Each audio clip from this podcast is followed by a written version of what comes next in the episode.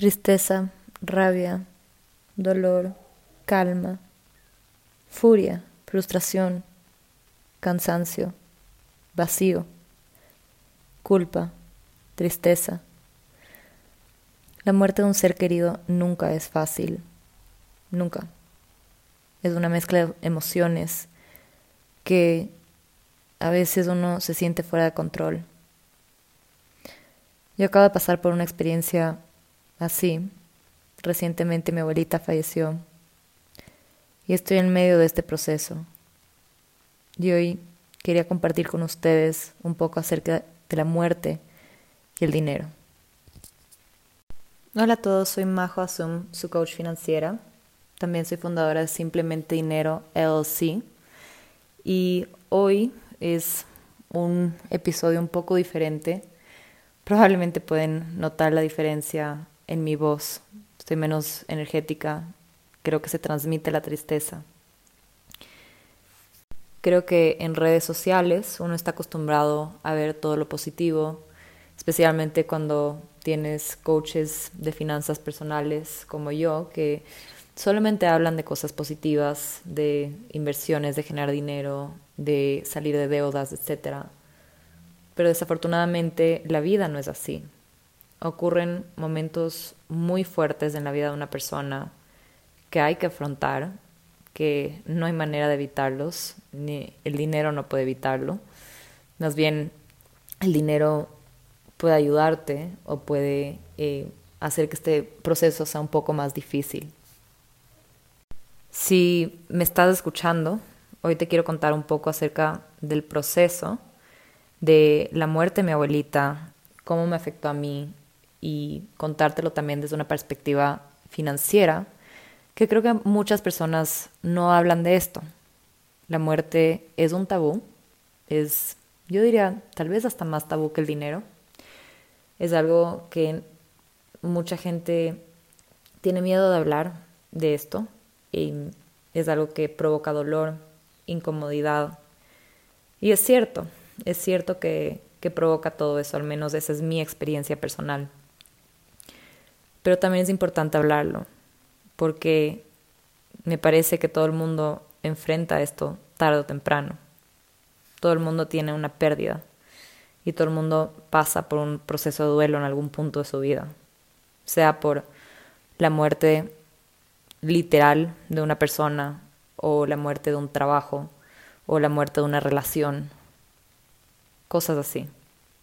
En este podcast he utilizado una estructura en los otros episodios en los que les hablo un poco de la parte emocional primero, luego les hablo de la parte teórica, o sea, de un poco más de qué es lo que se tiene que hacer, un poco más de enseñanzas y por último un poco de acción. Hoy les voy a hablar de algo un poco parecido, contándoles acerca de mi experiencia y la acción, bueno, esa, esa parte no la prometo. Pero empecemos por la conciencia de mis emociones. Normalmente me refiero a la conciencia financiera acerca de la relación que tienes con el dinero, pero en este caso es un poco diferente. Empezaré primero hablando un poquito de, de qué es lo que pasó con mi abuelita y cómo fue mi experiencia viviendo lejos de ella. Mi abuelo y yo siempre fuimos muy cercanas. Tuve una relación muy bonita con mi abuelita. Ella era muy dulce, yo la quería mucho, la visitaba, ella era supremamente cariñosa, tuve muchísima suerte de tenerla. Ella, por más de que era colombiana, vivía en Ecuador y yo en Estados Unidos. En mayo del 2021 recibí una llamada muy difícil. Bueno, ya ni me acuerdo si fue una llamada o un mensaje de WhatsApp, pero me enteré de que tenía cáncer, cáncer de tiroides, y era bastante avanzado estaba en el punto en el que ya no, no se podía hacer quimioterapia. Eh, en ese punto ya había metástasis. Entonces fue un balde de agua fría. Yo en ese entonces estaba visitando al hermano de mi novio y estaba en Chicago. Estaba, me enteré de las noticias y para mí fue muy, muy fuerte enterarme de eso. Creo que todo el mundo se imagina que en algún momento va a perder a un ser querido, pero cuando en realidad pasa, uno nunca está preparado.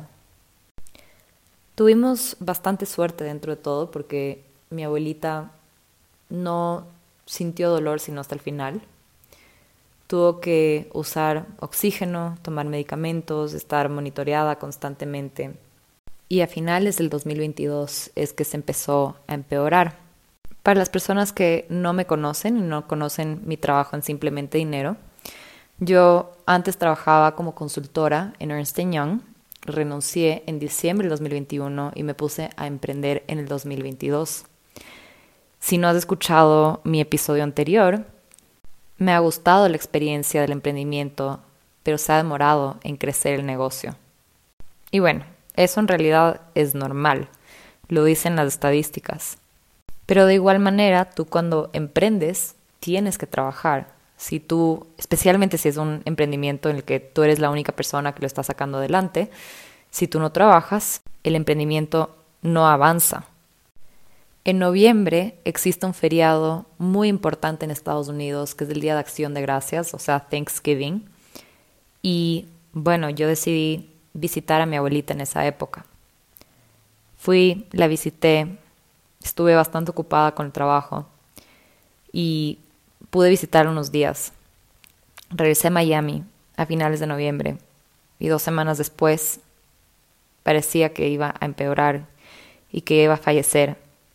Yo planeaba regresar a Quito en diciembre, el 20 de diciembre, y como hubo un susto, el 13 de diciembre, adelanté mi pasaje y viajé el 14.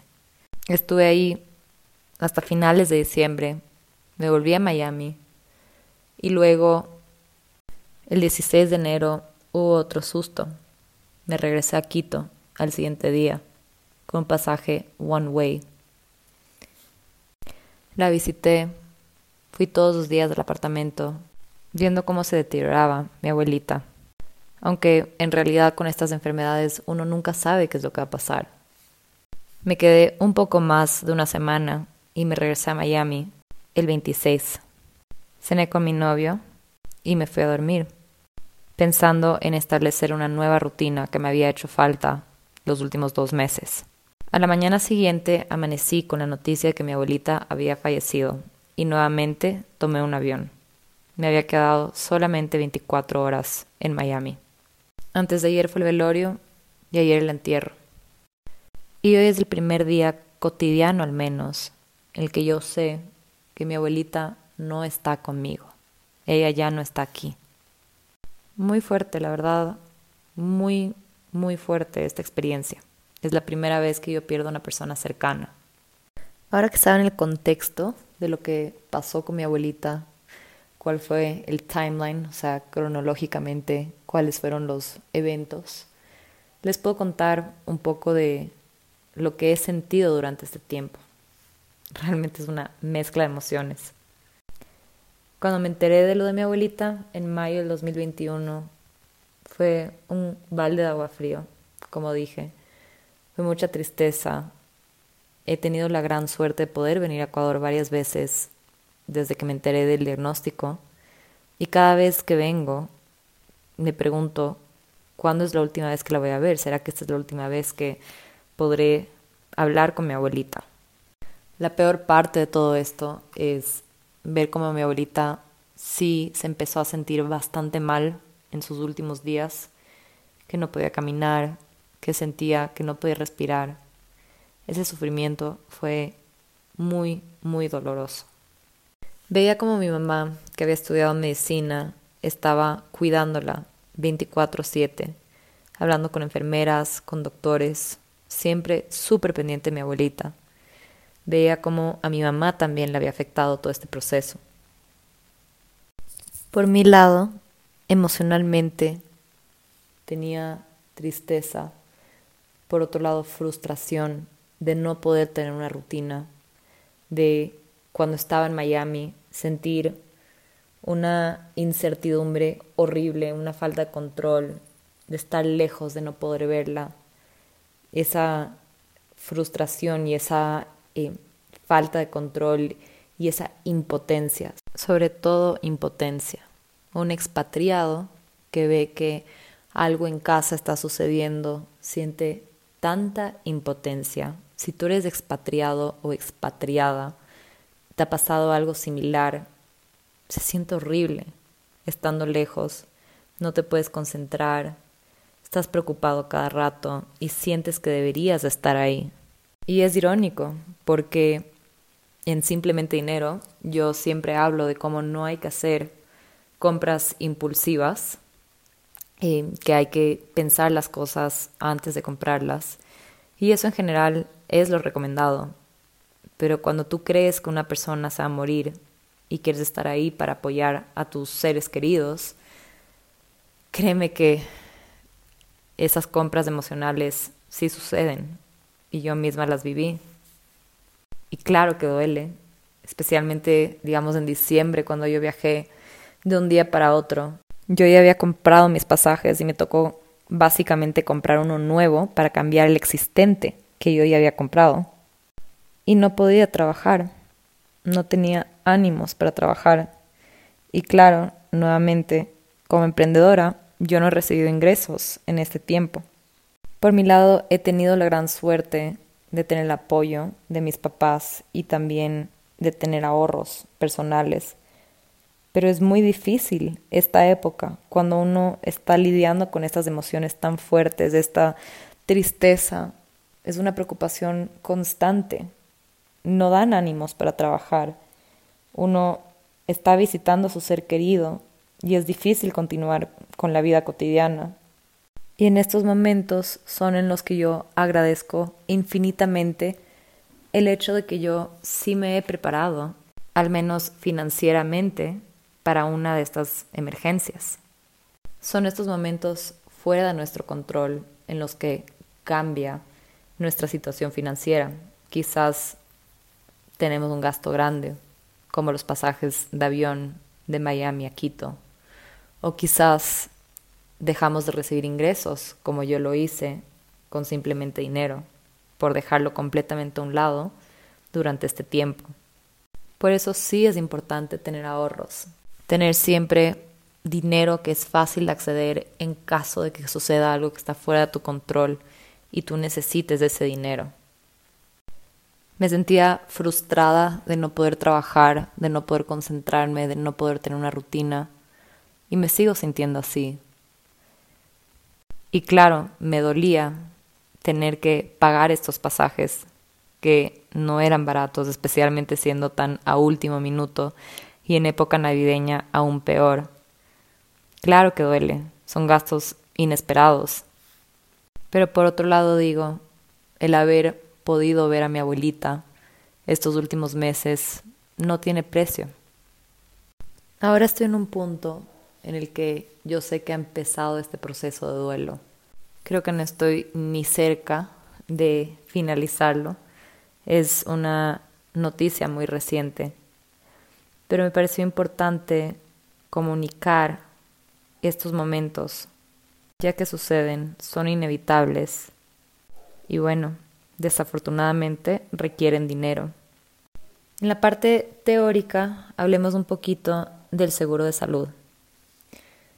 El seguro de salud es algo que mucha gente no tiene, especialmente los jóvenes. Sienten a veces que como no es seguro que lo van a usar, no deciden no pagarlo.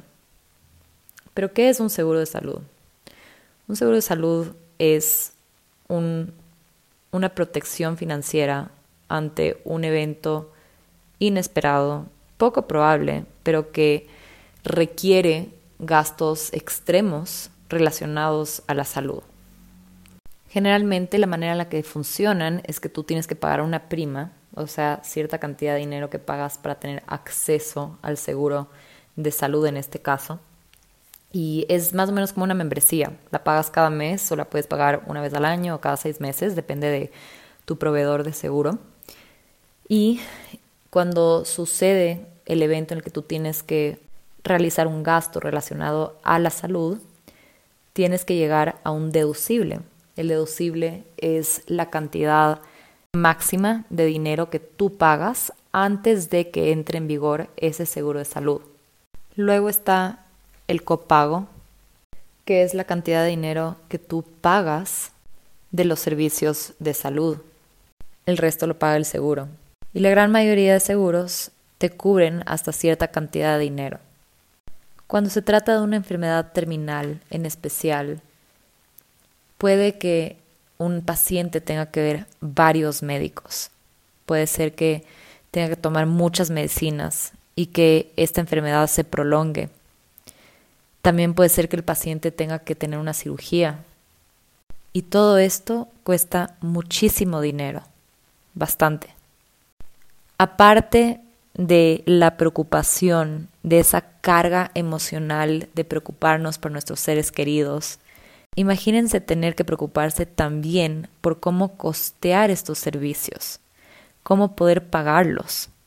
El seguro da bastante tranquilidad en esos casos. Recuerda que no es un gasto cotidiano. En estos casos la salud se vuelve un gasto extremo y si no tienes los medios, a veces tienes que tomar la decisión entre buscar el tratamiento para tu ser querido o para ti mismo o misma, si es que es tu caso, o endeudarte. Y no es algo fácil, produce bastante estrés y ansiedad. Por eso el seguro de salud es, en cierto modo, un gasto que yo hago para obtener paz mental, para saber que en caso de tener una emergencia voy a estar preocupada de muchas cosas, pero al menos el dinero no va a ser una preocupación tan fuerte. Por otro lado está el seguro de vida, que bueno, en el caso de mi abuelita, ella ya era mayor, mi mamá ya es adulta, yo también trabajamos, pero en el caso de que un padre de familia tenga hijitos y llega a faltar, Dios no lo quiera, el seguro de vida justamente ayuda a dar dinero a las personas aseguradas en caso de que llegue a faltar la persona proveedora financieramente. Nuevamente, estos temas son muy feos, son temas en los que no, no es agradable hablar de esto, pero es súper importante, muy, muy importante, porque si tú eres padre o madre de familia, es algo que quizás debas considerar para que tus hijos estén protegidos, al menos mientras ellos empiezan a trabajar y a generar sus propios ingresos. También están las herencias. Es un tema complicado que depende de cada país y de cada familia y de cada situación financiera, pero es algo que se debería hablar antes de que fallezca una persona. Muchas familias se han roto por temas de dinero, por temas de herencia, porque los hermanos no se pudieron poner de acuerdo en términos de cómo dividir la herencia. Creo que lo peor de todo esto es pensar que los servicios de velación, de, de funeral, todo eso también tiene un costo. Es algo que cuando fallece una persona, la familia está en shock. No quieres estar lidiando con papeles, con formularios, con estar negociando en un cementerio qué servicios incluir y qué no. Quieres darle un descanso digno a tu ser querido y es algo que nuevamente hay que considerar en caso de que llegue a faltar alguien. Menciono estos temas nuevamente. Si sigues aquí, me disculpo por ser tan negativa hoy pero son cosas importantes de hablar. Es mejor estar preparados para estos eventos a que nos tomen por sorpresa y tengamos que lidiar con estas situaciones estando tan emocionalmente afectados. Durante estos momentos no queremos tomar decisiones difíciles ni tener que estar preocupados por cómo vamos a costear todo esto. Desafortunadamente, tenemos que prepararnos financieramente para la muerte.